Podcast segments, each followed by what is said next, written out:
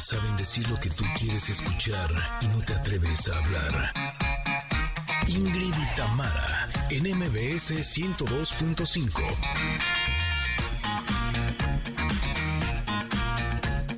Familia, ¿cómo están? Buen día, feliz ombliguito de semana. Oigan, el día de hoy les tenemos una interesante plática con la nutrióloga funcional Alejandra Ponce, que nos dirá cómo la genética tiene que ver con las dietas y nuestro peso. Feliz miércoles, qué ole. Fíjense que también vamos a platicar con la escritora Cristina Subieta, que nos presenta el libro Apariencias. Es un thriller que promete tenernos con las emociones a flor de piel. Además, contaremos con la presencia de Valeria Jasso, una joven cantautora yucateca, y con una propuesta muy interesante que nos viene a presentar su sencillo Miel.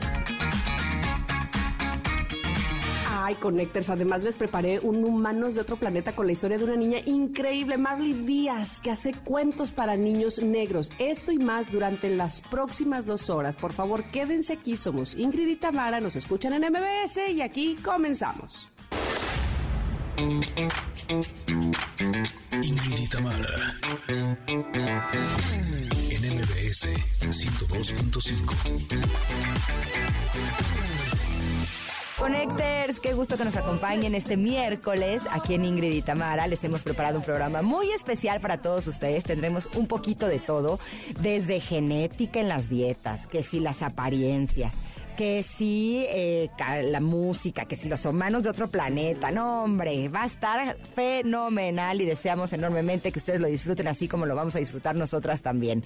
Gracias a toda la gente linda que nos acompaña aquí en la Ciudad de México a través del 102.5. También con mucho gusto saludamos a Córdoba, que nos sintonizan en FM Globo 102.1. También a Comitán, que este día están en EXA 95.7. Un abrazo enorme a Mazatlán, que nos acompañan en EXA 89.7. También a Tapachula que este día están en EXA 91.5, también a Ciudad del Carmen, que nos acompañan en FM Globo 101.3 y 950 AM, y a todas las personas que en este momento estén en sus automóviles, en el transporte público, si están en casa, en el home office, haciendo el quehacer, haciendo los mandados, si se fueron al mercado, si están caminando en la calle, si están en el podcast, donde quiera que ustedes estén acompañándonos, les agradecemos enormemente y les prometemos que este programa estará buenísimo así como también está buenísima la compañía de mi amiga Tamara Vargas. ¿Cómo estás, Tam? Buen día. Ay, la compañía, en lugar de que digas que yo. Ay, sí. así como está buenísima. buenísima mi compañera. Ah, también, ¿Cómo también. están, Connectors? Espero que estén muy bien todos, todos, todos. Yo muy feliz de poder recibirles cada día en este programa. Oigan, estamos a la vuelta de la esquina del segundo aniversario. No sé si ustedes estén tan emocionados. Seguramente yo estoy más emocionada por obvias razones, pero de verdad que me pone muy, muy feliz y sobre todo saber que pues que no solamente es el tiempo, sino eh, la cantidad de personas que cada vez nos escuchan más y más y más y más. De verdad, muchas, muchas, muchas gracias. Tan agradecidas como, como, bueno, como desde el día uno, pues. Oigan, y tenemos pregunta del día.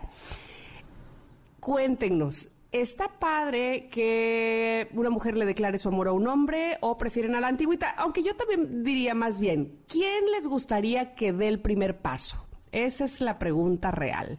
¿Quién les gustaría que dé el primer paso? ¿Ustedes, eh, caballeros? ¿Ustedes, señoritas? Como que eso ya está muy de la antigua. Si me preguntan a mí, yo digo que ya no hay fijón. Bueno, yo, yo, yo, ¿verdad? A lo mejor Ingrid este, le gusta más que ellos den el primer paso. ¿Qué dices? Eh, híjole, pues mira, yo solamente una vez di el primer paso. Y la cosa no salió bien. Ay, pero bueno. No Primero me dijo, lo voy a pensar. Y lo pensó dos semanas. Para finalmente después decirme que sí. Híjole, pero luego me fue re mal. O sea, ¿sabes qué? No sé si se puso, o sea, el haberlo hecho de esta manera, como que él se puso en una posición de aquí mis chicharrones truenan, ¿sabes? Como de yo soy lo máximo del mundo mundial y que ella le eche ganas permanentemente para siempre y al final. No, y no, yo no lo volvería a hacer, la verdad.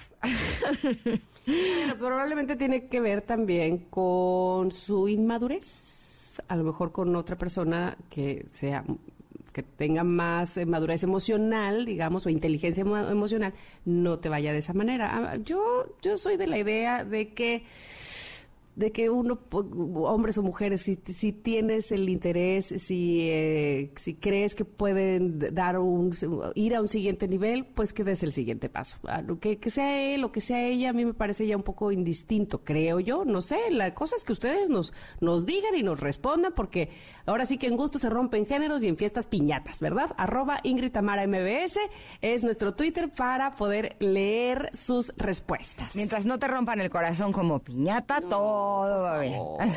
No, seas hombre o seas mujer, no hagas eso.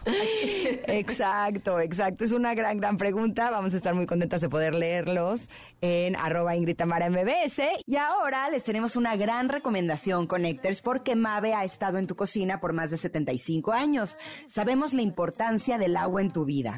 Por eso traemos para ti los nuevos purificadores de agua, el complemento ideal para tu cocina. Cambia tu dinámica con el agua, ahorra dinero y tiempo, ayuda al medio ambiente y dale a tu familia agua de la mejor calidad y con el mejor sabor. Solo abres, te sirves, cierras y disfrutas, así de simple.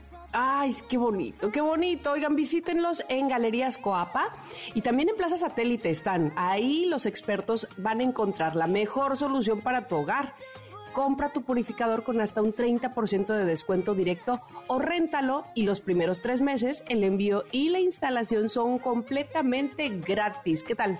Con Mave, disfrutar se hace más fácil. Mm, bueno, pues es momento de irnos al corte, de regresar rápidamente con ustedes, que estaremos aquí en el 102.5. Somos Ingrid y Tamara. Volvemos. Es momento de una pausa. Ingrid y Tamara en MBS 102.5.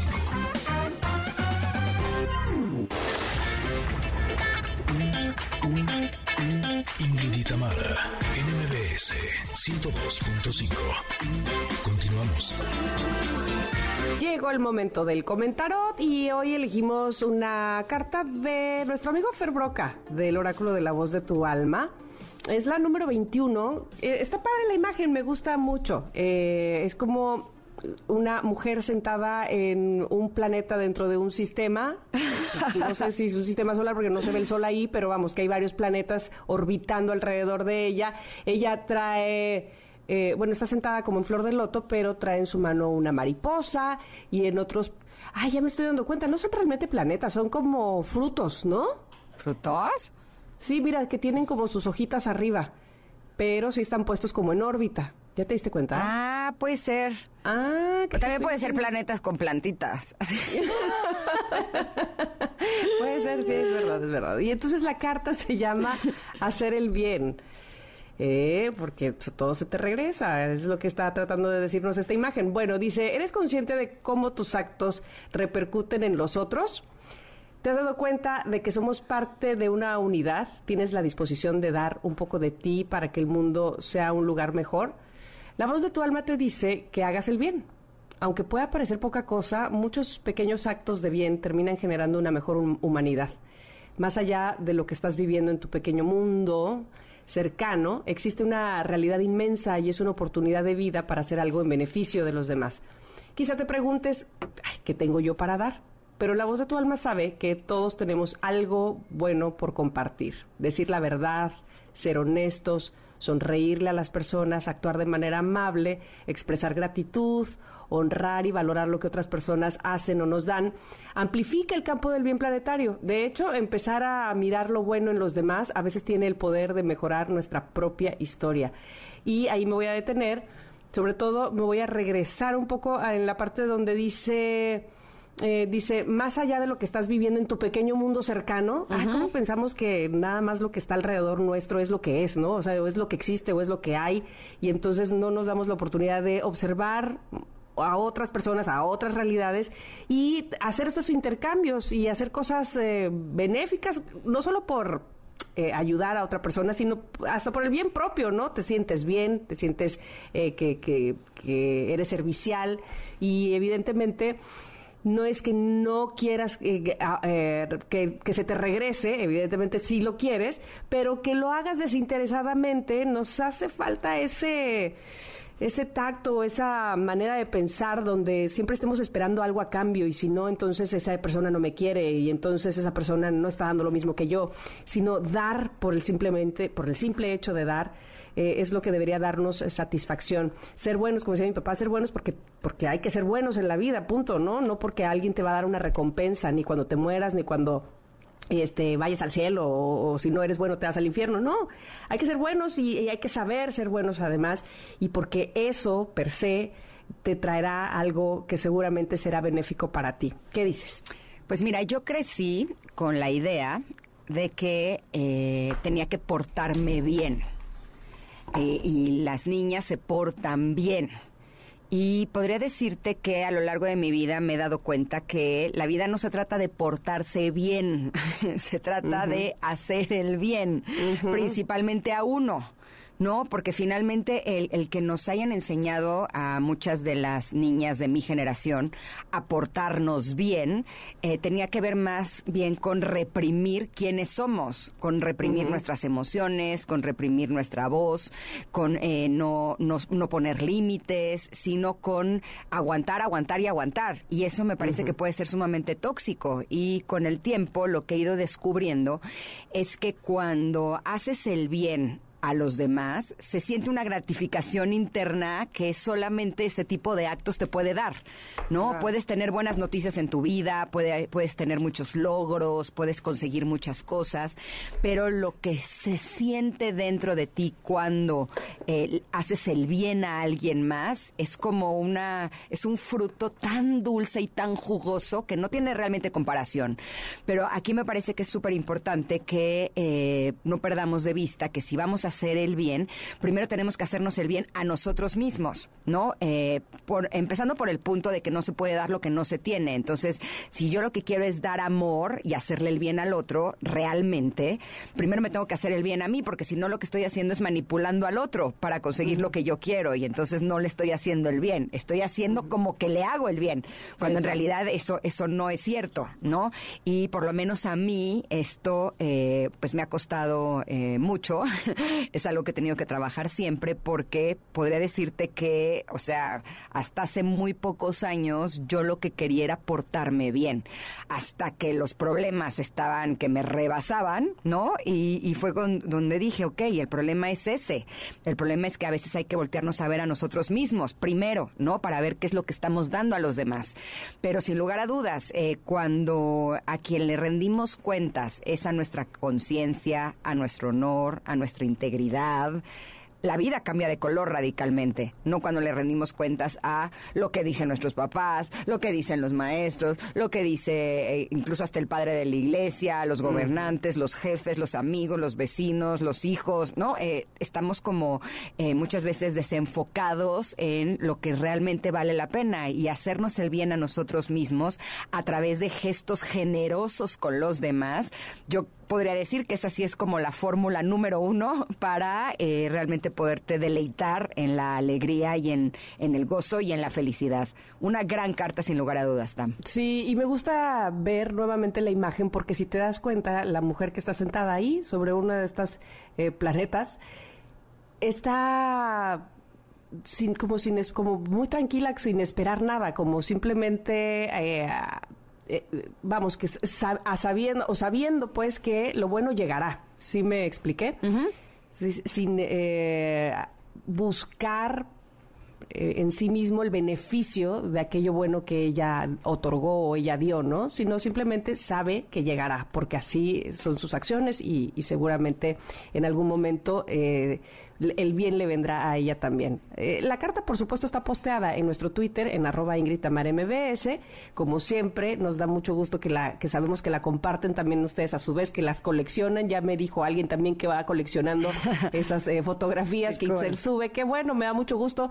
Y sobre todo que reflexionen con ella y que nos hagan saber cuál es su opinión sobre la carta del comentario del día de hoy. Oye, me Nosotros gusta, un corte. ne- nada ¿sí? más para cerrar, me gusta mucho cómo cierra esta carta porque dice, agradecele a todos los que te han ayudado a mejorar, a quienes te han permitido llegar hasta donde has llegado. Uy, de una manera discreta, haz un acto de ayuda hacia alguien que no se entere. Haz un donativo o una llamada, pon una flor, entrega una sonrisa, coopera con los entornos que te rodean para que todo se vuelva mucho mejor. Se me hizo maravilloso este cierre, por eso no quería dejar de, de No, compartírselos. No, no, muy bien. Buenísimo eso que, que leíste al final que escribió Fer Broca. Y ahora sí, nos vamos a ir a un corte. Regresamos porque así, así tenemos de bonitas cosas para ustedes el día de hoy aquí en Ingrid y Tamara en MBS. Volvemos. Es momento de una pausa. Ingrid y Tamara, en MBS 102.5.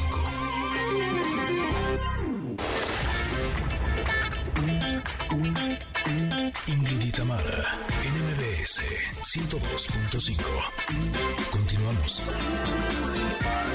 Hace unos días llegó a mis manos un libro eh, que desde la portada se van a reír, pero en cuanto lo vi le dije a, a Janine, le dije, yo quiero ese libro. Me dijo, sí, sí, es para ti. Porque eh, realmente desde el título, que ahora se los voy a compartir, me encantó. Pero de pronto abro el libro y la página 2 dice lo siguiente. Aliméntate según tus genes. Una revolucionaria guía de nutrición para desacelerar el envejecimiento y silenciar las enfermedades. No, pues, con permiso, o sea, lo quiero ya. No, espera, espera, Ingrid. Yo Ajá. sé que eh, eh, empieza la entrevista con Alejandra, pero es que cada página que vas leyendo es que se van abriendo más los ojos. Ajá, dices, exactamente. a ver, no, no, no. A mí me contaron una cosa, ¿cómo es posible que ahora es, es otra? Es que justo es a lo que iba. O sea, yo me consideraba una persona que sabe de nutrición, ¿no? Eh, finalmente es algo que me gusta, me apasiona y he leído mucho. Pero en este libro me estoy topando con un mundo completamente distinto del que yo había imaginado y de lo que hago. Por eso estoy muy, muy contenta de poder recibir en este programa a Alejandra Ponce, eh, autora de este libro. Ella es experta en nutrigenómica y además ya encontré también otro término que es nutrigenética. O sea, me doy cuenta que ahora necesito aprender mucho más a través de cada una de estas páginas. Bienvenida, Ale. ¿Cómo estás? Hola, muchas gracias por invitarme. Muy bien, muy bien, gracias. Oye, comencemos por el principio. Eh, ¿Nos podrías compartir eh, lo que es la nutrigenómica y la nutrigenética? Porque creo que ese es un punto de partida realmente importante. Claro, la, son dos áreas de una más grande que es la genómica nutricional, donde se conjunta la información de nutrición, pero de acuerdo a los genes de cada persona. Entonces, hablando de nutrigenómica, lo que vemos es lo siguiente. ¿Cómo, ¿Cuál es el efecto de ciertos nutrientes a nivel genético justo para silenciar o quizá despertar algunas enfermedades? Y cuando hablamos de nutrigenética, analizamos los genes de las personas y podemos entonces saber qué necesidad tienen, quizá mayor o menor, de alguno de los nutrientes que estamos acostumbrados a consumir. Digamos, por ejemplo, las grasas.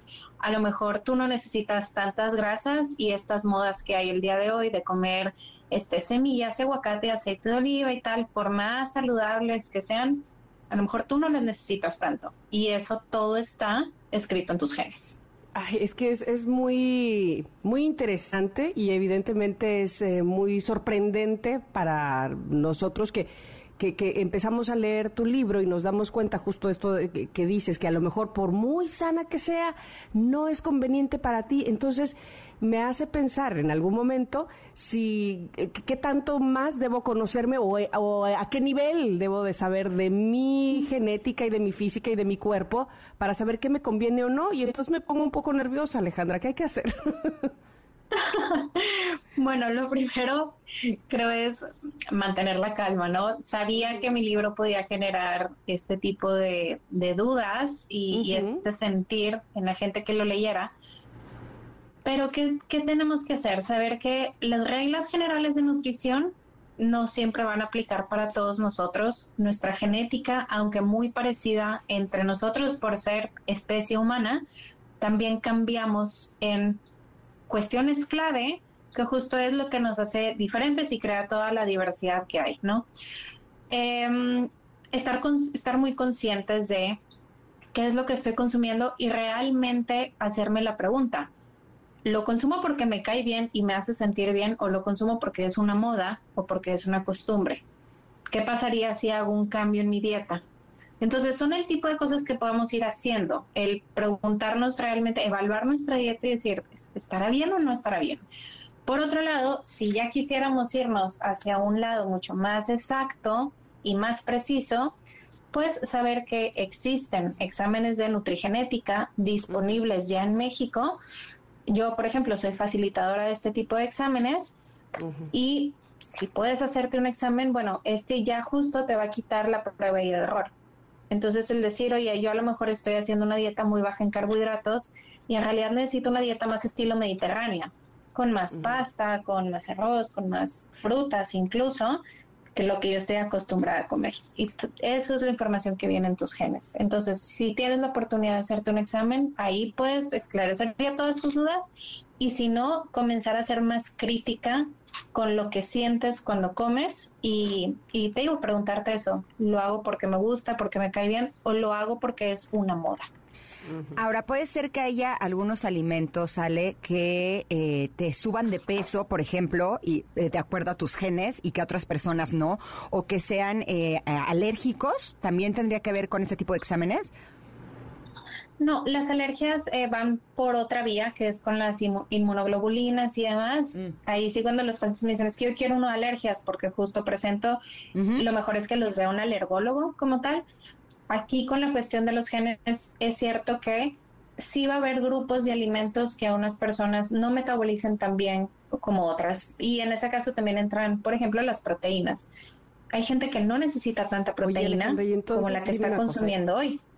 Em, y a ver, eh, a nosotros nos, nos podrá parecer muy extraño, pero es que tú analizas la dieta mediterránea, te vas a España y es que allá no comen tanta proteína y tienen muy buena salud. Y hay que darnos cuenta que nosotros venimos de una mezcla cultural muy grande, donde justo fuimos colonizados por españoles, por franceses, que además traían esclavos de otras partes del mundo. Tenemos una mezcla América del Norte, América del Sur y los mismos indígenas que estaban aquí. Entonces sería muy natural que nuestra dieta fuera muy diversa, aun y que vivamos todos en el mismo país. Bueno, eh, eh, eso por un lado. Y luego por otro está, eh, yo, por ejemplo, si cocino, si me encargo de la alimentación de mi familia, ¿no? Y entonces, ¿cómo sé si mis hijas están comiendo lo correcto? También es, tendría que hacer un examen para ellas, quizá para mi marido, o puedo, digamos, más o menos... no, no, no adivinar, evidentemente, pero sí vislumbrar que debido a la genética de, mi marido y yo, pues ellas eh, podrían comer con la misma, eh, no facilidad, pero sí, digamos, con el mismo aprovechamiento lo que yo estoy comiendo. Sí habría muchos genes en los que pudiéramos hacer esas conclusiones, pero finalmente igual dentro de la, de la misma familia, eh, recuerda que también tus hijas son solamente 50%, solamente son 50% tú y 50% tu esposo. Pero tú eres 50% tu mamá y 50% tu papá. Entonces al final la carga genética que traen tus hijas, que siempre va a ser al azar, pues quizá vaya a cambiar en algunas cuestiones. Cuando con los niños, mucho es también, eh, digo, no sé qué edad tengan tus hijas, pero cuando los niños son menores a 5 años, eh, podemos ver muchos rasgos de, lo, de cómo debería ser su dieta porque es lo que más te llegan a pedir. Entonces, claro, tú tienes la, la obligación como padre de ofrecer un, un, platillo con alimentos saludables, es decir, con verduras, con frutas, con granos enteros, con algo de proteína origen animal, cocinada de una forma saludable. Y usualmente lo que ellos más te están pidiendo por ahí puede ir a lo que le está pidiendo su cuerpo, que eso es lo que viene en sus genes que de grandes tendemos a hacer de menos estas necesidades, sí. O sea, muchas veces cuando ya crecemos decimos, no, es que yo a partir de mañana quiero ser vegano. Y, claro, por dentro estás así, que, quieres un corte de carne, pero tu pensamiento te obliga a ignorar este tipo de, de pues, de, de las de lo que te está pidiendo tu cuerpo. Entonces, en los niños lo podemos ver un poquito más que en los adultos, puede ser un poco más fácil, sí. Que puede ser parecido a los papás, tendría que ser parecido, pero no necesariamente, porque traen una carga completamente genética completamente al azar. Ahora, eh, lo primero que pensé cuando empecé a leer tu libro, en donde me gusta mucho que, aparte de que compartes algunos mitos, que, ¿no? Eh, que me llamaron mucho la atención, como si tu colesterol está elevado, consume una dieta vegana, los lácteos son pésimos, el café es un antioxidante para el corazón, y justo eh, platicas la historia de cómo tu papá justo tuvo un padecimiento de corazón cuando se alimentaba muy bien, ¿no? esa sería como la raíz de, de este libro, el lo, como lo más profundo de él. Pero eh, lo que quiero preguntarte es lo siguiente. Eh, cuando vi todo, todo este mundo distinto al que me estoy acercando y que no conocía, eh, sí pensé, yo soy una persona que cuido mucho mi alimentación eh, pero siento que últimamente muchos alimentos me caen mal, me caen pesados, a pesar de ser alimentos muy sanos. Entonces, eh, esto me dio como un, yay, eh, voy a encontrar como una posibilidad de cambiar un poco mi alimentación para que ya las cosas no me caigan mal. Pero, por el otro lado, entré un poco en angustia de si a mis hijos sus genes les dicen que son otro tipo de alimentos, ni modo de que tenga en mi casa cuatro menús distintos todos los días. Podríamos pensar que, que en esta alimentación hay una posibilidad como de congeniar de manera que no tengamos que cocinar tanto, porque si no, no hay tiempo que alcance. sí, claro, y ahí lo ideal sería como poder poner los, los alimentos al centro y confiar en, ti como mamá, decir, ok, estoy ofreciendo cosas saludables, cada uno sírvase en su plato. Y ahora sí, ver qué es lo que cada uno se está sirviendo, ver cómo lo están haciendo este, y fomentar que simplemente le hagan caso a su cuerpo respecto a qué es lo que van a querer. Entonces a lo mejor tú vas viendo que estás preparando muchísima proteína y no están agarrando tanta, bueno, quizá no prepares tanta y claro, siempre estás revisando la salud de tus hijos. Oye, siguen con buen tono muscular, siguen con energía o no, este, entonces ahí puedes ir como analizando un poquito si les está cayendo bien o no lo que ellos están agarrando para poder guiarlos. Pero Mucho de esto, cuando no tienes un examen genético, es también saber que todo está también en, en sangre.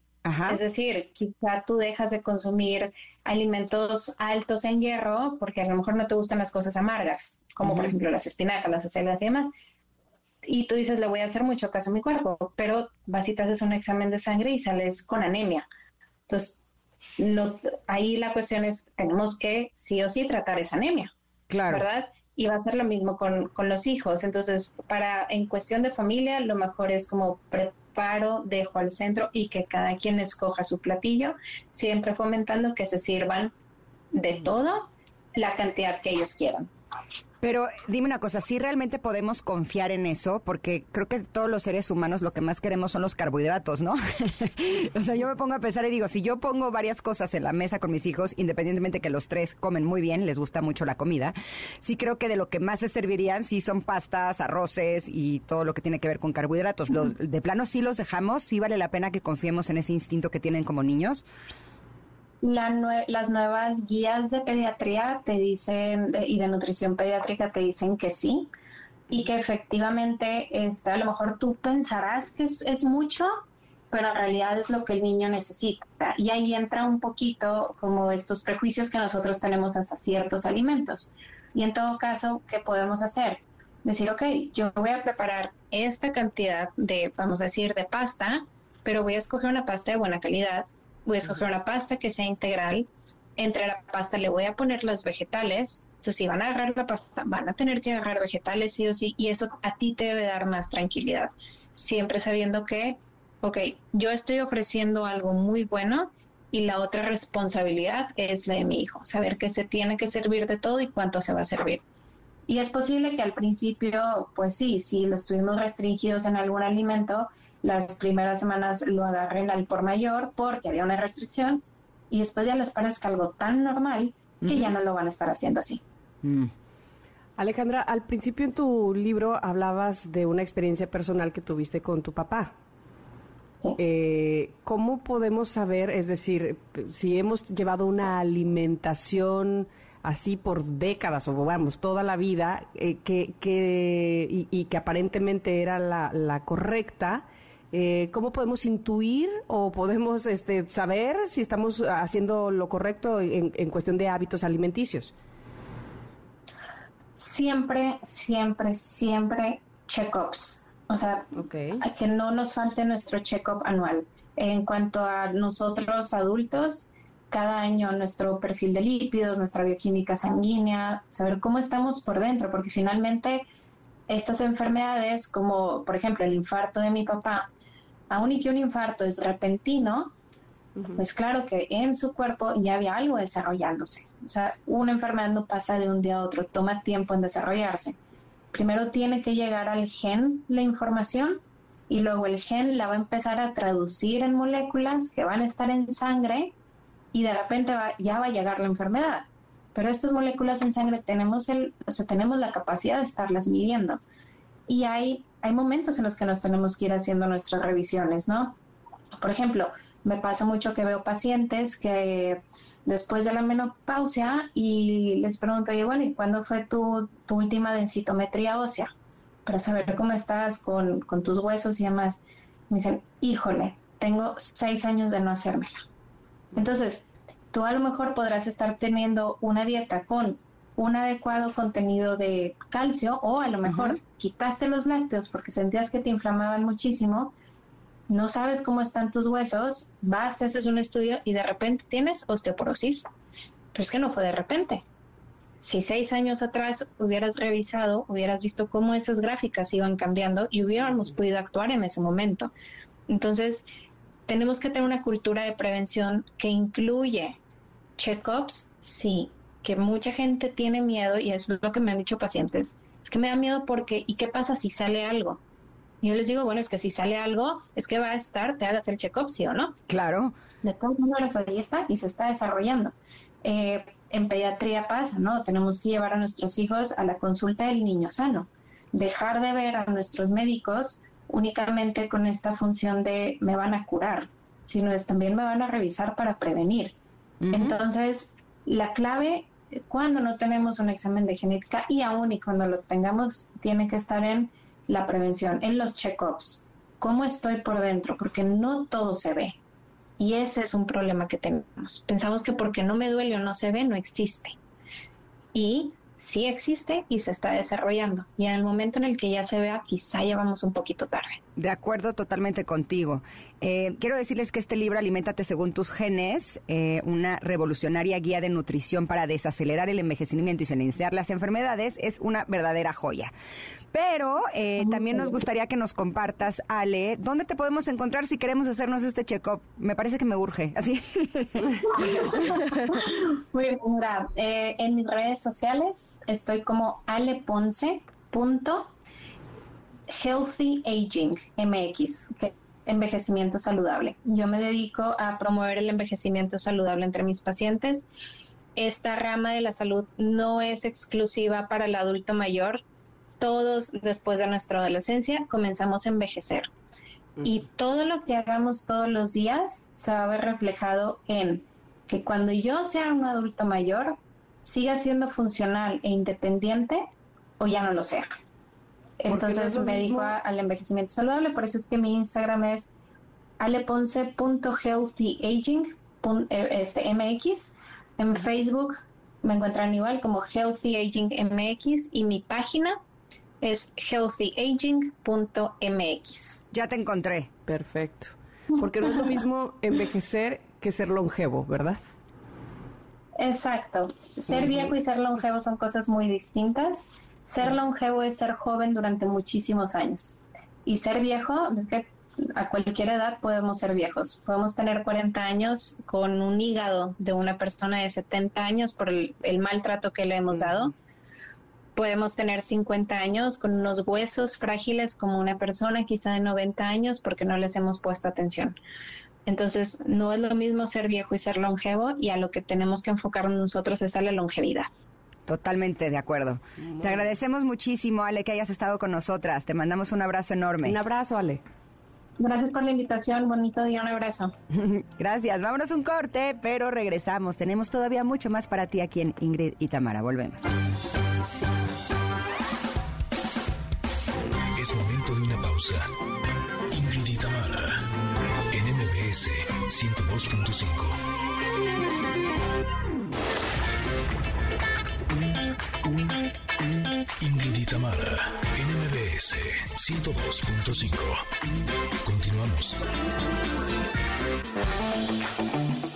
Inspiran respeto, admiración y el luchar por los sueños. Son humanos de otro planeta. Vargas. Amigos Connectors, regresó porque usted lo pidió. Aquí está, Humanos de otro planeta. Su sección favorita. Oigan, qué gusto me da porque eh, la vez pasada que presenté Humanos de otro planeta, Ajá. eh, Fue un pues, la verdad éxito es que la- sí, fue un éxito y la gente le gustó mucho.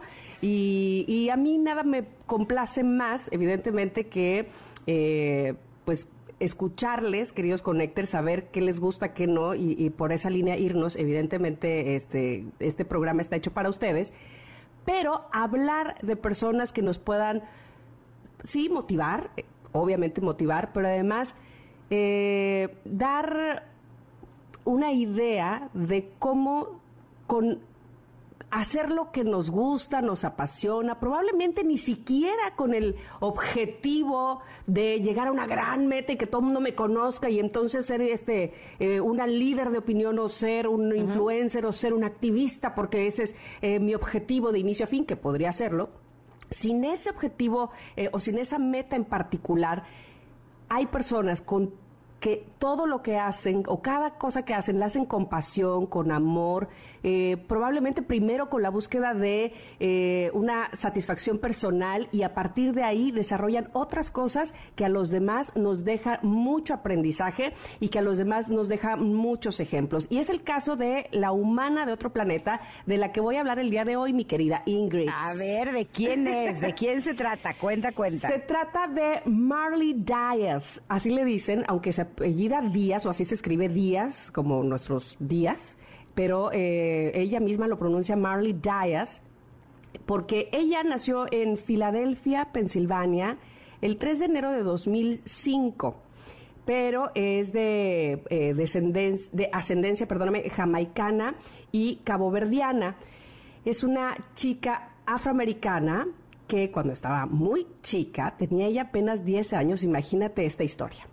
Llega Marley a su casa y le dice a su mamá, o sea, ella iba en sexto grado de primaria, mamá, mi escuela ha elegido muy malos libros, o sea, no muy malos, sino eh, digamos que la elección no fue la correcta, porque además quiero decirte que Marley devoraba libros desde chiquitilla. ¿Por qué? Porque el ejemplo arrasa y entonces sus papás son grandes lectores y ella también, ¿no?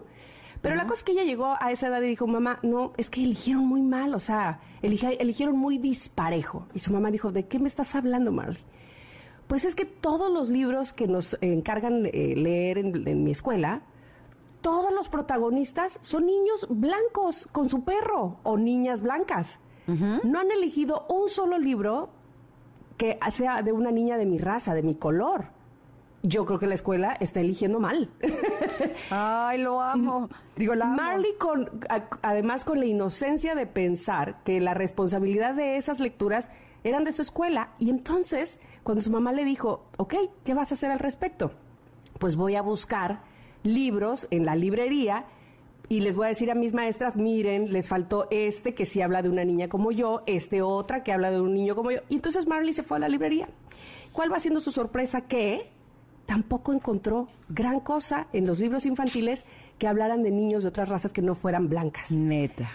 Y entonces, más a profundidad, junto con sus papás, se dieron cuenta que de todos, absolutamente todos los libros infantiles de los que se tiene registro, solo el 10% de libros infantiles habla de otras razas que no sea la blanca. Y entonces Marley lloraba. Decía, Claro. ¿cómo? De- pero aquí estoy, sí existo, y todos los que somos de, de mi color, ¿no? Y hay otros niños de, otros- de otro color también, de, de piel, ¿no? Y, y- y- y otras nacionalidades y otras razas y demás. ¿Qué pasa, no? ¿Por qué no hacen libros infantiles y juveniles más que de niños blancos? Y entonces su mamá nuevamente le dice, ¿qué piensas hacer al respecto? Y entonces Marley, a esa edad, a los 10 años, en el 2015, dice, ¿sabes qué? Voy a hacer una campaña que se llame 1000 Black Girls Books.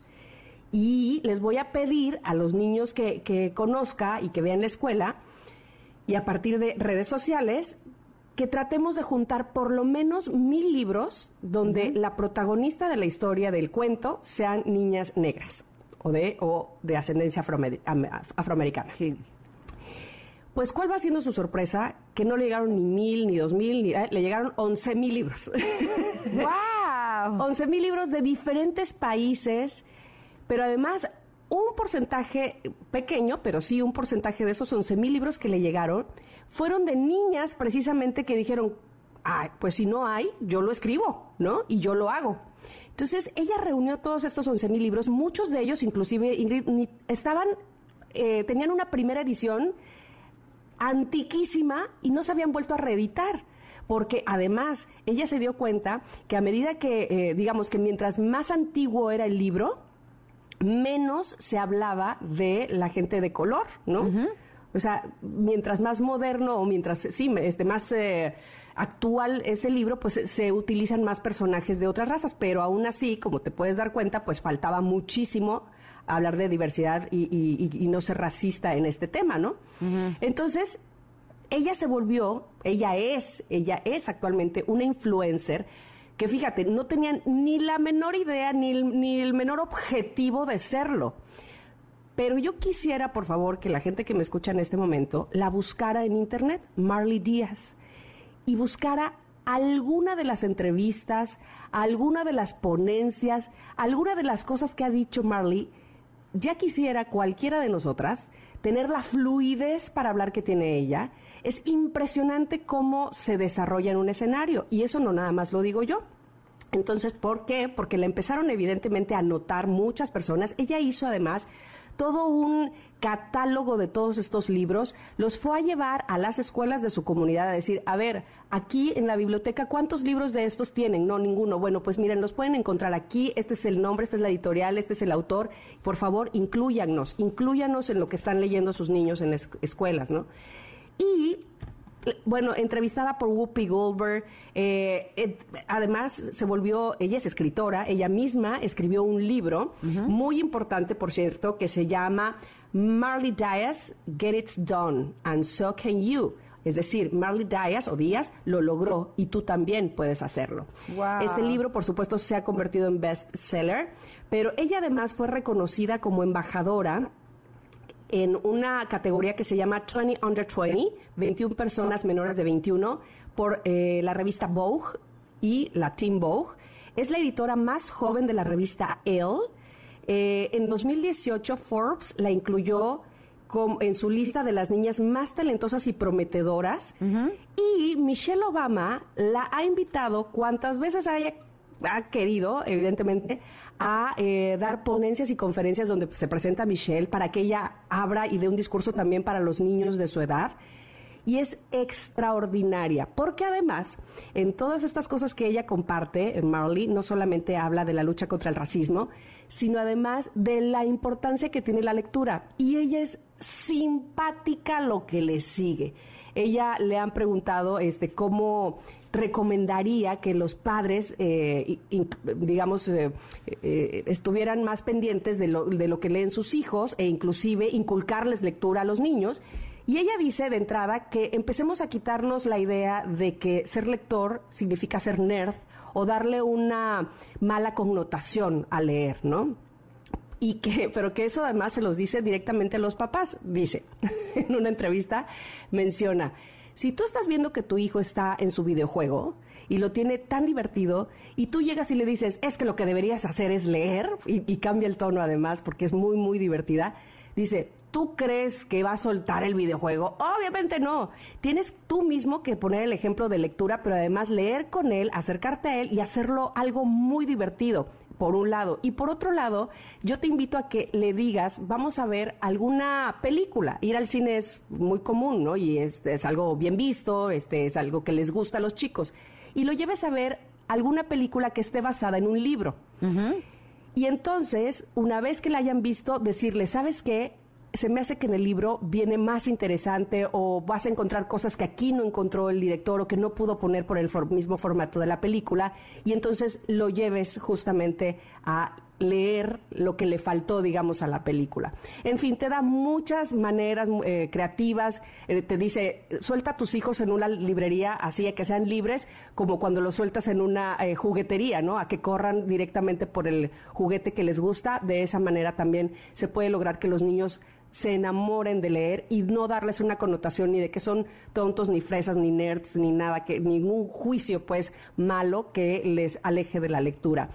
Chequenla, Marley Dias les va a encantar. Ella actualmente tiene 17 años y que no por eso eh, la tenemos como encasillada en, ay, eh, es lectora, recomienda libros, seguramente eh, tiene lentes, es penosa, este, usa calcetas y brackets, ¿no? o sea, evidentemente va muchísimo más que eso.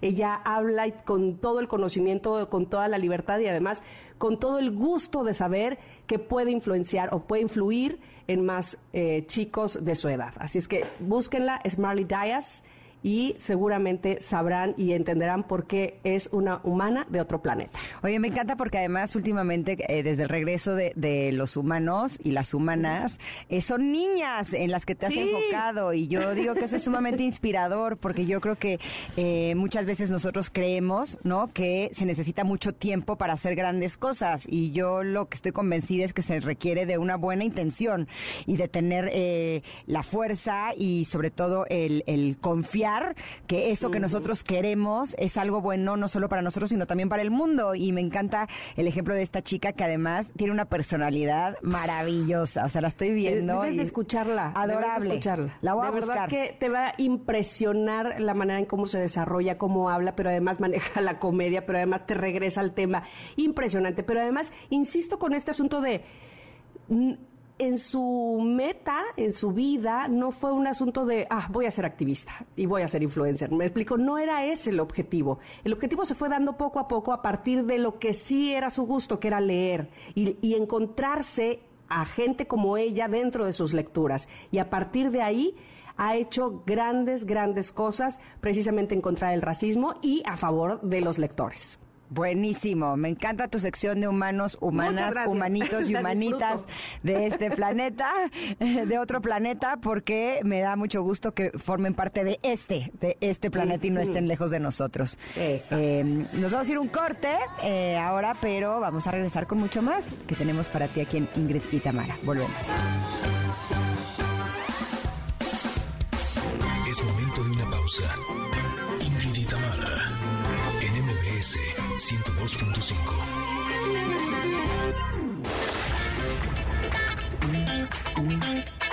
Ingrid y Tamara, NMBS 102.5.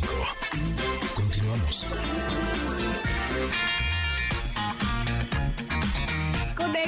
Conecters, en la primera hora platicamos con la nutróloga funcional Alejandra Ponce sobre alimentación y genética. ¿Qué tenemos que hacer? Saber que las reglas generales de nutrición no siempre van a aplicar para todos nosotros. Nuestra genética, aunque muy parecida entre nosotros por ser especie humana, también cambiamos en cuestiones clave, que justo es lo que nos hace diferentes y crea toda la diversidad que hay. Y más adelante, la escritora Cristina Subieta nos presenta el thriller Apariencias y además escucharemos la propuesta de Valeria Jasso que se abre paso en la música alternativa. Somos Ingrid y Tamara y continuamos aquí en el 102.5.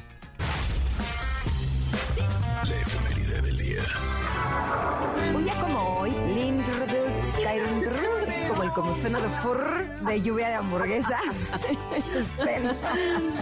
el sencillo Sweet Home Alabama, un clásico de rock que se incluye en el álbum Second Helping, el tercero de la banda con el que logra consolidar su éxito. Ah. Disfruten. Oye, y luego, en 1940, Bugs Bunny hace su debut oficial en la película Wild Hair.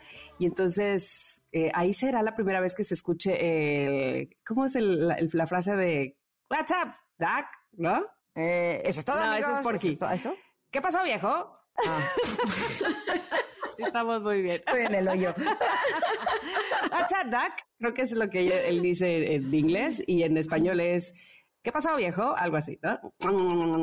Que se come su zanahoria. Bueno, pues qué bien, por Bugs Bunny que nos cae bien. Te creo. Qué bien, Bugs Bunny. También un día como hoy, en 1975, el ex Beatle John Lennon consigue su permiso de residencia en Estados Unidos, por el que lucha cuatro años. Ese mismo año decide apartarse del ámbito musical para dedicarse a Sean, su hijo recién Y por cierto, y aquí este, voy a comentar, tengo muchas ganas de saber sobre la vida de Yoko Ono, pero real, más allá de lo que se sabe y se dice de ella, porque ahora más que nunca sabemos que lo que se sabe y se dice de la gente puede distar mucho de lo que en realidad es. Y Ay, ¿cómo crees, ¿Por qué dices eso? Ah, no, lo que dicen siempre Entonces, justo ella se me hace una mujer que me causa intriga saber realmente quién es. Y además, eh, ahora sé que a ella le, le acaban de otorgar compartida la autoría de Imagine. O sea, este, ¿no? Aparte de John Lennon, también ya le, autorizaron que ella sea este, también autora, porque realmente ella lo dice que, es junto con él, ¿no? Entonces, me. ¿Sabes dónde viene eso? En su documental. Hay un documental en la plataforma de la N de los dos, donde se habla un poco de la historia de Imagine, y lo que se ve ahí es como que ella escribía la letra de Imagine y él la musicalizaba. Pues evidentemente es de los dos. La música es preciosa, pero la letra es fuera de ese mundo, ¿no? Me causa mucha, eh, mucha curiosidad, eh, Yoko, ¿no? Así es que, bueno, pues ya, eh, este, eso es lo que quería decir antes de que se me olvidara, ¿verdad? Muy bien. Oigan, en 1984 se estrena Purple Rain, eh, primera experiencia en cine para Prince. Oh, mira, cuyo argumento traza la vida del cantante desde su infancia y adolescencia hasta que alcanza la fama en la música. La banda sonora es premiada con un Oscar y la canción que da nombre a la película gana dos Grammy. Disfrutemos un poquito de Purple Rain. Y en los nacimientos, eh, un día como hoy, pero de 1968, nace el actor mexicano Jorge Salinas, protagonista de telenovelas y películas, destacando en Sexo, Pudor y Lágrimas. Feliz cumpleaños, Jorge Salinas. Ay, no te creo, pero qué bonito. Hoy es día del silbido. Yo te voy a decir una cosa. Yo creo, siempre he creído, o no sé, desde hace mucho tiempo creo, que la gente que silba por nada, nada más porque, o sea, que silba una melodía, es muy feliz. Yo siento que esa, esa persona está feliz. Este, no sé, me da esa impresión como decir la gente que se queja de todo está amargada, no sé. Tiro por viaje, o sea, digamos que lo relaciono. Un señor que viene silbando, una señora que está silbando, digo, ah, qué feliz está esa persona. no sé por qué. Oye, y si no sabes silbar, aplica Claro, tararear, tararear. tararear. Sí, sí, sí, Yo sé silbar, o no? pero este... A ver. Pero además te voy a decir, este, Lolita, mi ah. suegra, todo el tiempo está silbando. Todo el tiempo. o sea, yo sé por dónde anda en la casa porque la oigo. O sea, va silbando por la vida. Digo, qué contenta está. Qué padre. Yo creo, ¿no? No sé. Voy a aprender a silbar. De verdad, algún día en mi vida lo voy a lograr. Yo, mira, soy así. Ahí vas, ahí vas, ahí vas, ahí vas. no, ¿cuál ahí voy? Un desastre, todo mal. Oigan, el día de hoy también es el Día Mundial del Perro Callejero, ya que la Asociación Mexicana de Médicos Veterinarios Especialistas en Pequeñas Especies estima que hay alrededor de 28 millones de mascotas, de los cuales el 30% tienen un hogar y el 70% restante están en situación de calle. No lo puedo creer. El Día Mundial del Perro Callejero busca concienciar sobre la importancia de fomentar la adopción y el cuidado que necesitan los perros que no tienen un hogar. Los perros callejeros están más expuestos a enfermedades de la piel causadas por parásitos debido a la ausencia de una adecuada higiene. Es muy, triste. el asunto de los y te voy a decir, Si no estoy equivocada y ustedes me dirán, Janine, Ingrid, eh, me parece a mí que México, si no es el primer lugar, está muy cerca de serlo, por lo menos en Latinoamérica, en eh, la tasa de perros callejeros que hay. O sea, el, el, índice es altísimo. Y acabo de ver, por cierto, un video de un husky callejero que por Dios, pobre, era ya, o sea, decías, no le dabas dos días más de vida a ese pobrecito perro, de verdad, su piel laceradísima, eh, roña, bueno, de todo. Lo han rescatado y no sabes lo que es, no solamente el pelaje y lo gordito y demás que está de repuesto, lo feliz que se ve en su casa, con gente, con familia. No, no, no, no, no. Mm. Y él, que, que ese perro en específico, pues es de una raza conocida, pero aunque no lo fuese, es que el amor te cambia. Es que el abrazo, el apapacho, eh, de verdad que deberíamos de ser más conscientes, sobre todo en el asunto de la esterilización. Yo creo que ahí viene el problema de todo esto. Bueno, uno sí sería ese, otro es el creer que el perro es un juguete. Y muchas veces eh, se hacen de un perro como mascota y si no lo entrenas, si no le das atención como a un hijo, pues se puede volver un perro que se porta mal de alguna manera, ¿no? Que ladre todo el día o que esté enojado o que muerda o, y eh, la gente eh, termina pues dejándolo en la calle y es lo que a mí me parece muy triste porque finalmente es un animalito y creo que vale la pena que todos seamos conscientes de que si nos vamos a hacer de un perro, aunque nuestros hijos nos lo pidan, ¿no? Porque muchas veces no le quieres decir que no a tu hijo que tiene el enorme deseo de un perro, pero eh, ser conscientes que es raro que los niños sean los que lo van a cuidar. Realmente somos nosotros los adultos los, que, vamos a enseñar a, los niños. Tenemos que ser correcto, pero la responsabilidad es nuestra. O sea, podría decirte que ahorita mi perro Jagger sí es responsabilidad de Emiliano, 100%. Pero Emiliano tiene 23 años. O sea, es adulto, exacto. Mis hijos chiquitos, Luciano y Paolo, quieren otro perro. Me han dicho que quieren eh, otro perrito y ya les dije, hasta que no sean lo suficientemente grandes, que no se puedan hacer 100% responsables del perro, porque yo ya no puedo con una responsabilidad más, entonces no, no tendremos un perro, pero tenemos que de pronto ser firmes, ¿no? Para evitar que haya este tipo de, de problemáticas. Acuerdísimo. Así es que bueno, pues este, hoy es Día Mundial del Perro Callejero y no eh, y que sirva digamos este este día mundial del perro callejero para que hagamos conciencia sobre eso para que cuidemos y como ya dijimos aquí estemos muy pendientes de reducir lo más que se pueda la tasa de perritos aquí en, en México que no tienen hogar bueno, pues esas fueron las efemérides que sí me gustaron, te, tuvieron de todo, que su música, que su chisme, que su día raro, que su día bonito. Así es que espero que les haya gustado también. Nosotros vamos a ir un corte, regresamos rápidamente, por supuesto, aquí a este programa que se llama Ingrid y Tamara y que escuchan en MBS. Es momento de una pausa. Ingrid y Tamara en MBS 102.5.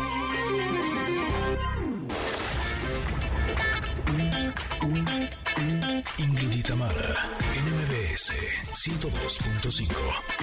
Continuamos. Connectors, amigos, fíjense que este es un espacio que eh, honestamente me da mucho gusto eh, o con mucha, sí, con mucha felicidad me da gusto recibir personas que se dedican a cosas que de verdad aman, gozan, este, que, que, que es lo suyo. Hemos recibido escritores, por supuesto, diferentes artistas pero cuando alguien está, eh, digamos que en la flor de la juventud, ¿verdad, Ingrid? Ya voy a hablar como Sara García y Prudencia Grifel. Quedamos que yo era Sara, tú eras Prudencia. Este, yo, yo soy Prudencia, yo soy Prudencia, pero vamos, que se ve no solamente el talento, se percibe, sino que eh, pues vienen aquí con todo el entusiasmo de mostrarnos y de regalarnos su arte. Eso todavía me pone mucho, mucho más feliz. Y es el caso, me parece a mí, de Valeria Jasso. Valeria, ¿cómo estás y en dónde estás? Hola, ¿cómo están? Estoy muy bien, estoy en Mérida, Yucatán. Ay, qué bonito y qué calor, pero qué bonito Mérida. Cuéntanos, Valeria, estás estrenando un sencillo llamado Miel y, mm, básicamente a eso me refería cuando te estaba escuchando con este sencillo. Decía, ¿cómo puedo percibir en esa canción tan rica que lo estás gozando, que nos estás regalando una canción justo para que hagamos eso, para gozar de tu música, ¿o no? ¿Me equivoco? Sí, totalmente. Creo que cuando el artista lo goza y lo disfruta y es lo que ama y lo está sintiendo, ustedes también lo sienten y lo reciben de la misma forma. Por supuesto. Y ahora te voy a decir una cosa. Estábamos escuchando eh, tu canción de miel y tienes voz de miel. Así. Sí, totalmente. Eh, Muchas gracias. Eh, ¿Elegiste tú esta canción? ¿Tú la compusiste? ¿Cómo fue, Valeria? Sí, yo soy una cantautora y cada una de las canciones que compongo eh, las trabajo con un equipo en el estudio, entonces yo soy pues la que compone sus canciones es su cuartito y que después las lleva, pues las trabaja con un equipo y también dirijo como los videos y toda la parte visual. Entonces realmente pues sí, todo, todo es mío.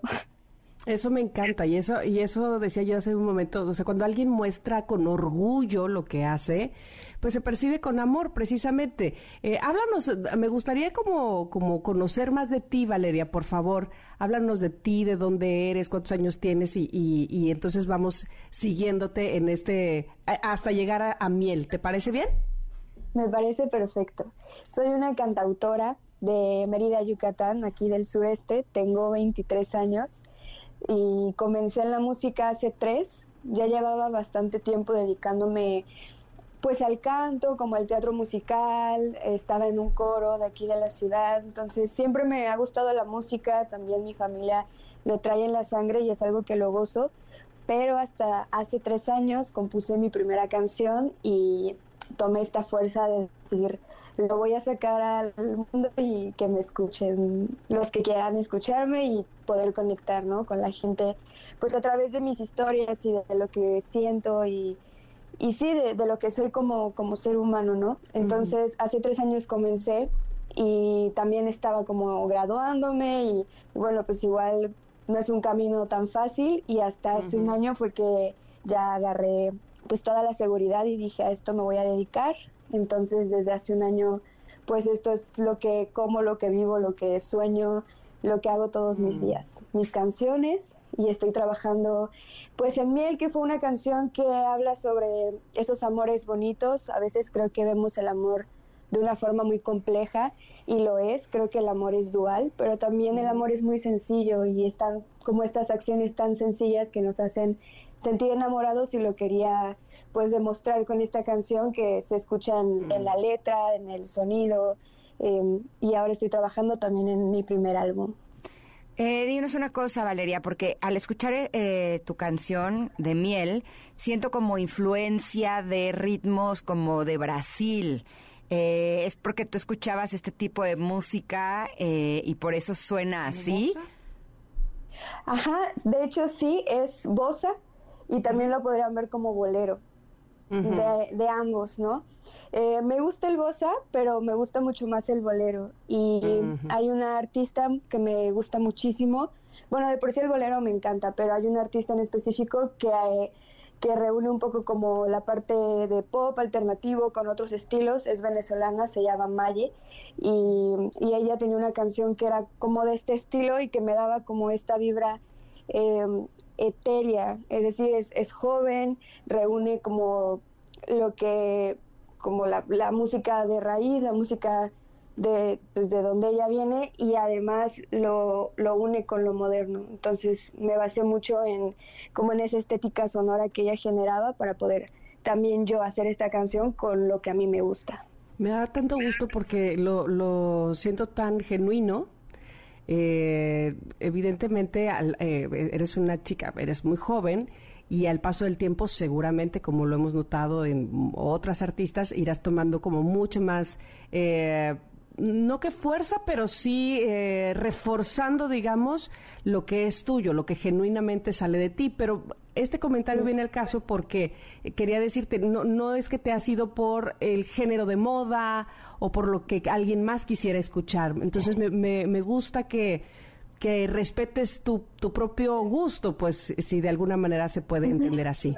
Sí, pues creo que como artistas tenemos esta parte honesta con nosotros mismos de la música que, queremos hacer de, forma tan genuina, ¿no? Y, y sí, también pienso que tal vez ahorita debería estar haciendo música urbana para posicionarme mucho más y estar de moda. Y sí que la disfruto, pero también esto es lo que yo amo. Y creo que como artista también tengo esta posibilidad de explorar entre géneros que, que, a mí me encantan, con los que crecí, pero también unirlos con lo moderno, ¿no? Entonces, más o menos como que no me ha gustado encasillarme en algo y estoy muy abierta a experimentar con lo que del momento yo vaya queriendo. Eh, Valeria, ¿cuántos años tienes? 23. Te escuchas súper chiquita y a mí me da un enorme gusto eh, por el hecho de que estés comprometida con tu música, con tu estilo y que eh, suene muy tú. Eh, creo que estás estás súper chavita como para ya tener un estilo tan propio y eso la verdad es que me llena de gusto. ¿Qué planes siguen para ti? Bueno, pues ahora estoy trabajando en, en un primer álbum que se llama Suspiros Miel es parte de este álbum, algunas de las canciones que salieron en el 2021 también son parte de este álbum y estoy trabajando nuevas. Es como un sueño, lo siento como mi primer, como mi primer hijo porque tengo mucho tiempo queriendo este álbum, pero igual es un gran trabajo, ¿no? Y para mí un álbum es, pues es algo muy grande, es pues mi primer como bebé. Entonces ando trabajando en él y voy a estar también tocando en la Ciudad de, de México por julio y estoy preparando poder empezar a tocar en algunos estados, como en foros muy chiquitos y todo, pero empezar ya a llevar mi música a otros públicos y también pues salir del sureste. Pues este, no te salgas tanto y ven a Veracruz. Ahí sí. De hecho, de hecho para mediados de agosto creo. Eh, me invitaron para, para Veracruz. Ah. entonces creo que sí. Por favor, nada, me encantaría más que escuchar tu música, eh, contagiarme tu frescura y de todo lo que propones. De verdad que va a ser un gusto y por supuesto que vengas a cabina cuando estés en Ciudad de México. Muchísimas gracias, de verdad. Te mandamos un abrazo enorme, Valeria. Y sigue cantando así de bonito, mijita. Así. Ay. Tus tías, parece. Tus tías, Prudencia y Sara. Mijita, lo haces bien bonito, de veras. Estás bien bonita de tu voz. un abrazo, Valeria. Te esperamos pronto. Abrazo grande. Sí. Qué bonita, Valeria padrísimo, la Precioso, precioso. Pueden escuchar Miel, por supuesto. Y nosotros vamos a eh, un corte para que regresando tengamos más que ofrecer aquí en Ingrid y Tamara. Ustedes nos escuchan en MBS 102.5. Volvemos.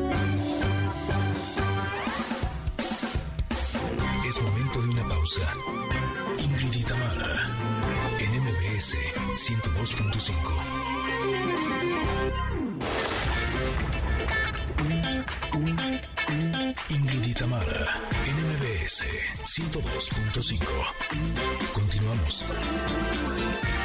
El día de hoy nos acompaña la autora del libro Apariencias, Cristina Subieta, la cual por supuesto me da muchísimo gusto recibir en el programa y darle la bienvenida precisamente para que nos hable de este libro que de entrada la portada con unos billetes y sangre y un celular y quiero saber absolutamente todo de este thriller. ¿Cómo estás Cristina? Bienvenida al programa. Muy, muy bien, gracias Ingrid y Tamara por tenerme en MBS. Estoy muy honrada por el tiempo que me dan. Estoy este, muy entusiasmada de comentar todo sobre el libro. Es, es un thriller urbano, en verdad. ¿Qué quieres decir con thriller urbano? Que mm, las cosas que pasan en el libro no son una ciencia ficción que no encuentres eh, o que encuentres o que te imagines en otros mundos. Es lo que pasa y eh, día a día en cualquier ciudad, en cualquier eh, lugar en el mundo. Aunque el libro está basado entre México, Monterrey, Portugal, este, son y Chile, etcétera, son cosas que pueden suceder en, en cualquier lugar del mundo. Son eventos de la vida cotidiana, de, lo, de las acciones y las actividades y las decisiones de cualquier ser humano. Platícanos un poco la trama de esta historia, en, engánchanos ahí, porque como decía yo hace un momento, si yo me voy por la portada, por supuesto lo, lo tomo, del, de la estantería. A mí me dio miedo. sí. Quiero saber más. Mira, es una pareja, se trata de una familia que han sido expatriados durante 16 años y al volver a México, a él, al, al padre de familia, lo envían a trabajar a Portugal.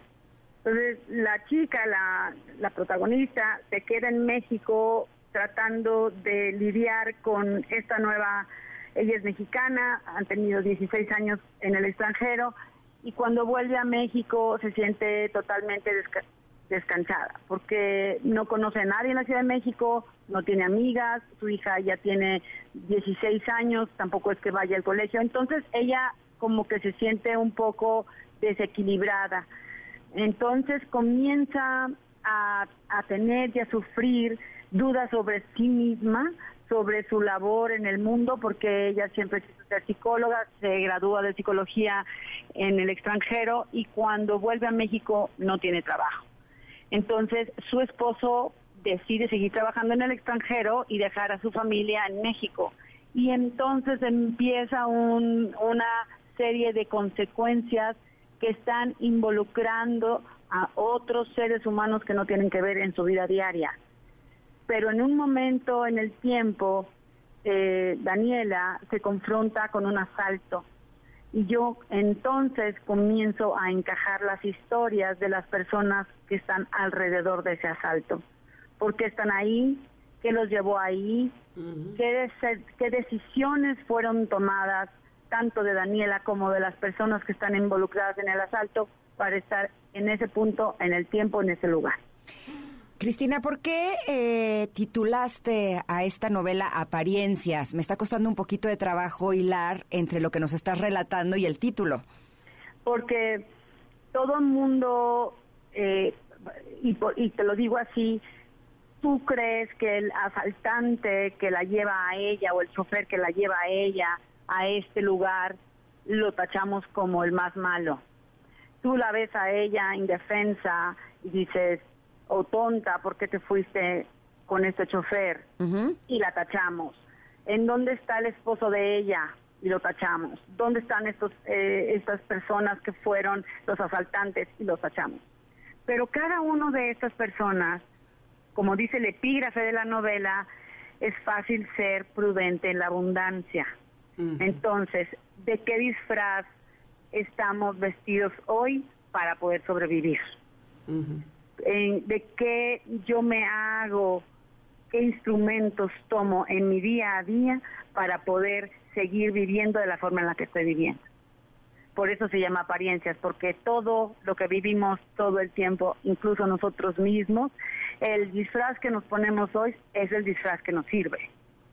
Posiblemente no es el más conveniente para nosotros, pero es el que nos sirve porque desafortunadamente en esta sociedad que vivimos muchas veces tomamos eh, y aceptamos herencias y lealtades de nuestros padres y ancestros que hoy por hoy no nos corresponden, porque no somos nosotros quienes realmente deseamos vivir esta vida. Y sin embargo por esta estructura social que tenemos aparentamos ser lo que se espera de nosotros. De acuerdo al 100. Dime una cosa, siempre he tenido la curiosidad, sobre todo en las novelas, en los thrillers, si el autor lo tiene claro desde el principio o tus mismos personajes te van llevando al thriller, pues te van eh, eh, dictando por dónde va la trama y por dónde se teje eh, pues la historia inclusive te, pudiera sorprender a ti misma a dónde te está llevando. ¿Sucede así? Yo, eh, particular, ya sabía más o menos lo que quería de final. Eso es lo que yo sabía, el final. Construir toda esta trama que hay detrás me costó trabajo porque yo ya sabía cómo quería que yo acabara. es, es así como yo funciono.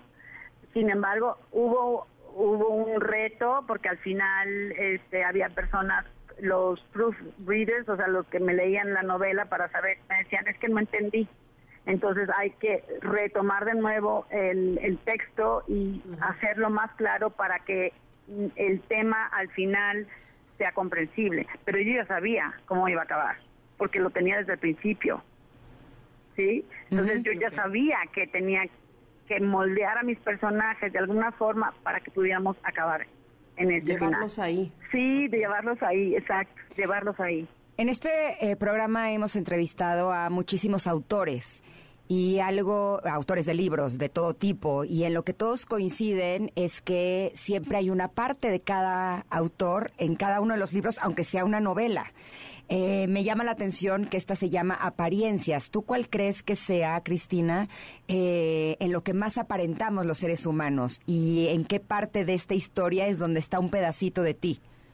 Eh, está toda mi vida ahí todos los personajes son yo, soy, soy yo. Me preguntan, es que cómo es posible que seas hombre. Pues soy hombre. Cuando escribo como hombre, soy hombre. Por eso aparento ser mujer, pero soy hombre. O aparento ser santa y no lo soy.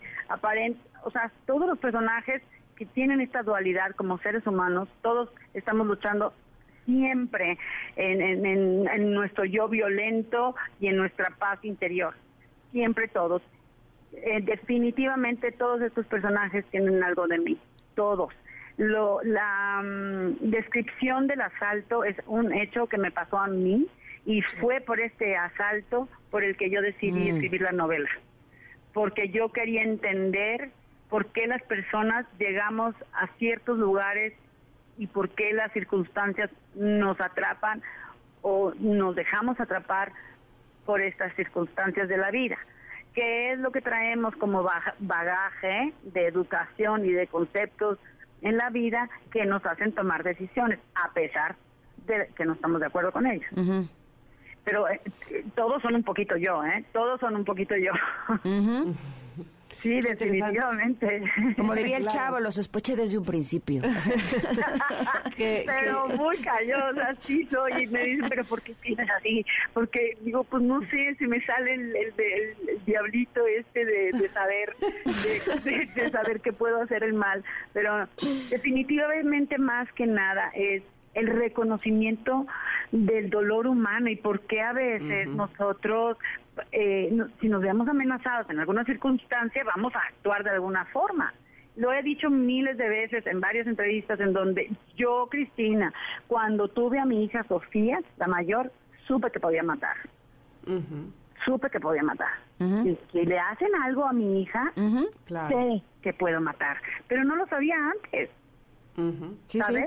Sí, sí, de acuerdo a veces no nos damos cuenta y criticamos o observamos, apuntamos, híjole, es que le hizo, eh, robó.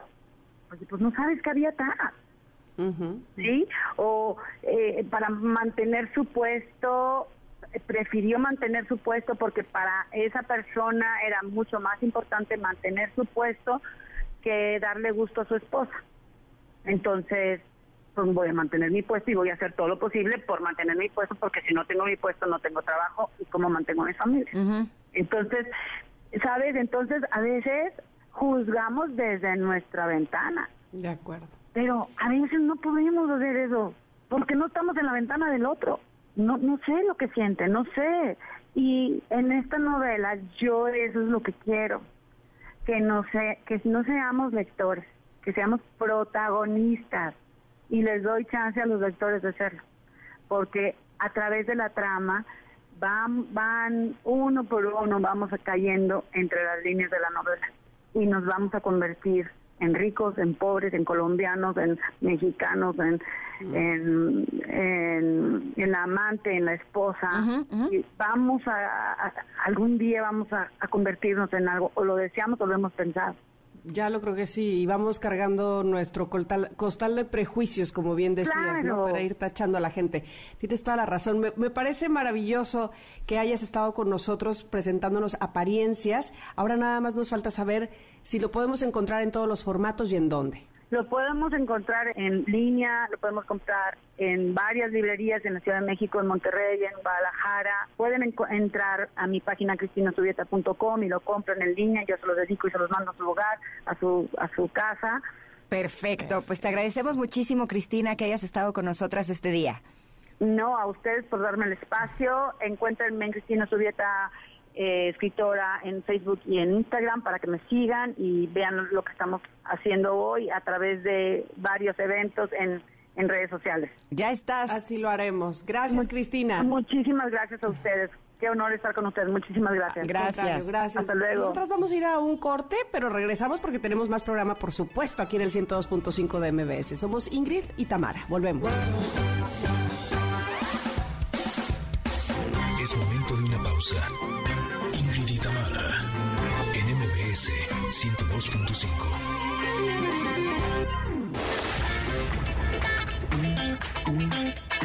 Ingrid y Tamara, NMBS 102.5. Continuamos. Oiga, pues eh, se terminó el programa. Sí, miren, rápido, se me fue como agua, ni lo sentí, como que de un momento a otro dije, ay, ya, pues sí, ya, se acabó, pero mañana estaremos nuevamente con ustedes. Ojalá que ustedes con nosotras también, porque aquí los estaremos esperando. Ingrid Coronado y esta que les habla, que está Mara Vargas. Te mando un abrazo, Ingrid. Yo también, les mando un abrazo enorme también a ustedes, Connectors, que pasen un muy buen día. Nos escuchamos mañana y se quedan con Pontón, que les tiene un gran programa de estilo de vida digital. Bueno, bye. Ingrid y Tamara te esperan en la siguiente emisión, MBS 102.5.